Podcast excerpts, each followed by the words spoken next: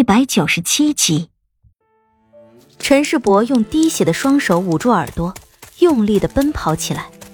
他逼着自己不去听那里的任何动静，逼着自己加快脚步，逼着自己什么也没看到，什么也没听到。柔和的风吹在脸上，带着青草的清香，吹散了所有的疲惫。那里的声音已经很远了，但陈世伯依然没有停下奔跑的脚步。混乱一片的脑海经柔风一吹，也没有任何要释缓的迹象，反而逐渐变得升腾起来。我这是哪辈子得来的福气，摊上你这么一个笨蛋哥哥！陈世伯松开捂住耳朵的双手，却依然没有停下脚步。空荡荡的死城之中，飘来几缕如阴魂魅影般的声音。万籁俱静的街道两旁，房屋密立，目光扫过。引生几分心惧和胆寒，越是奔跑，离那一处地方也就越远；越是奔跑，心里那种混乱就越是离奇的平静。身上所有的疼痛感一点一点的复苏过来，一点一点吞噬着陈世伯小小的身子。脚上的疼痛更是明显，几乎压过了身上任何一处疼的地方。也不知道刚刚是什么支撑着自己跑了这么远，终于。一个趔趄摔在了地上，陈世伯并没有立即爬起来，倒不是因为身上的疼痛，而是因为心里的挣扎。他翻过身子，看着头顶那一片蔚蓝的天，云那么白，如丝绢一样。滴血的双手缓缓握紧，深深的吸着气。若死同归。陈世伯想起李化生的话，眼泪就掉了下来。泪水沿着眼角划过耳根，带出一片血污之色。我上辈子肯定是欠了你什么了不得的东西，非得这样偿还你不可。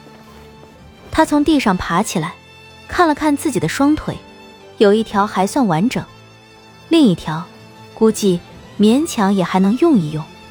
咬了咬牙，抹了一把脸。陈世波开始用一种更加迅猛的速度朝来时的路狂奔而去，心里不停的大喊：“必须要来得及，必须要赶得上！这条破腿一定得给我撑住了，要不然老子回去就把你给炖了炖汤喝。哦，对了，得从混蛋师傅那多偷一点人参，这炖出来的汤才有营养。哎呀，陈世伯呀，陈世伯，你这得跟自己的腿有多大的仇啊！”回到石屋外，一片沉寂。巷子极深之处，有几声狼嚎孤零零的响着。陈世伯在石屋外停下脚步，却并没有想象中无数的巨狼朝自己发疯似的扑过来的场面。一大片一大片被压趴在地上的荒草铺在陈世伯的脚下，四周一片沉寂如死，毫无生气可言。陈世伯的心一下子凉到了冰点，发了疯一般的冲进破损的木门。进门就大喊：“哥哥，哥哥！”急切的声音在屋中回响，却没有一个声音回应，没有李化生、楚月的声音，也没有狼群的丝毫，有的只是无比的安静。不会吧，这么快就吃光了？我哥哥不会短命到这个程度吧？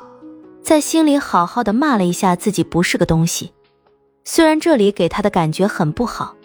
但是他可不认为李化生就会这样死掉，不认命的冲上了二楼，他们之前待过的房间，就看到一对凌乱到无法辨认的狼脚印，以及两头巨狼的尸体，却没有看到楚月和李化生。陈世伯跑到二头巨狼的尸体旁，蹲下身子仔细的看起来，两头巨狼都是被一剑割断了喉咙而死的，而且明显刚刚才死。伤口还有血流出来，身上没有任何其他的伤痕。看剑伤的走势是往上挑的，出手十分精准，也十分狠辣。在楚月和李化生之中，楚月虽然使长鞭的，但也会一点剑术。不过他绝对做不到这个水准。挥出这两剑的只能是李化生，也只有他在面对群狼围攻的时候，能保持最冷静的头脑。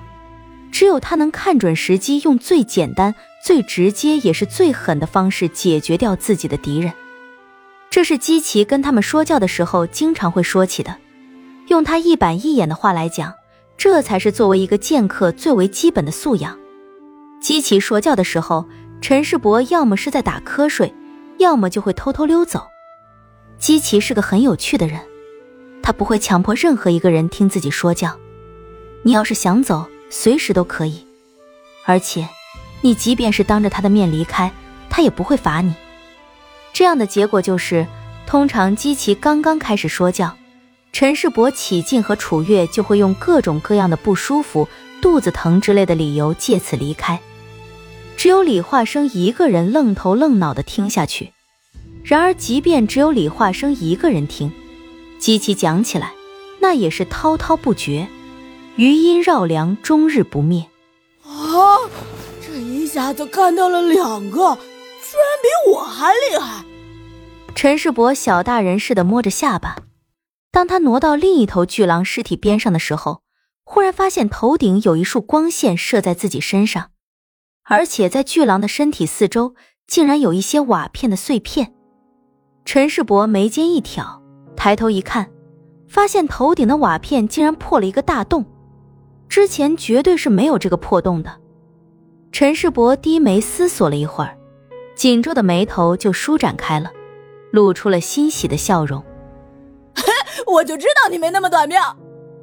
李化生一定是从房顶逃走了，他两条腿严重受伤，不可能从这里跳上房顶，有可能是楚月带着他的。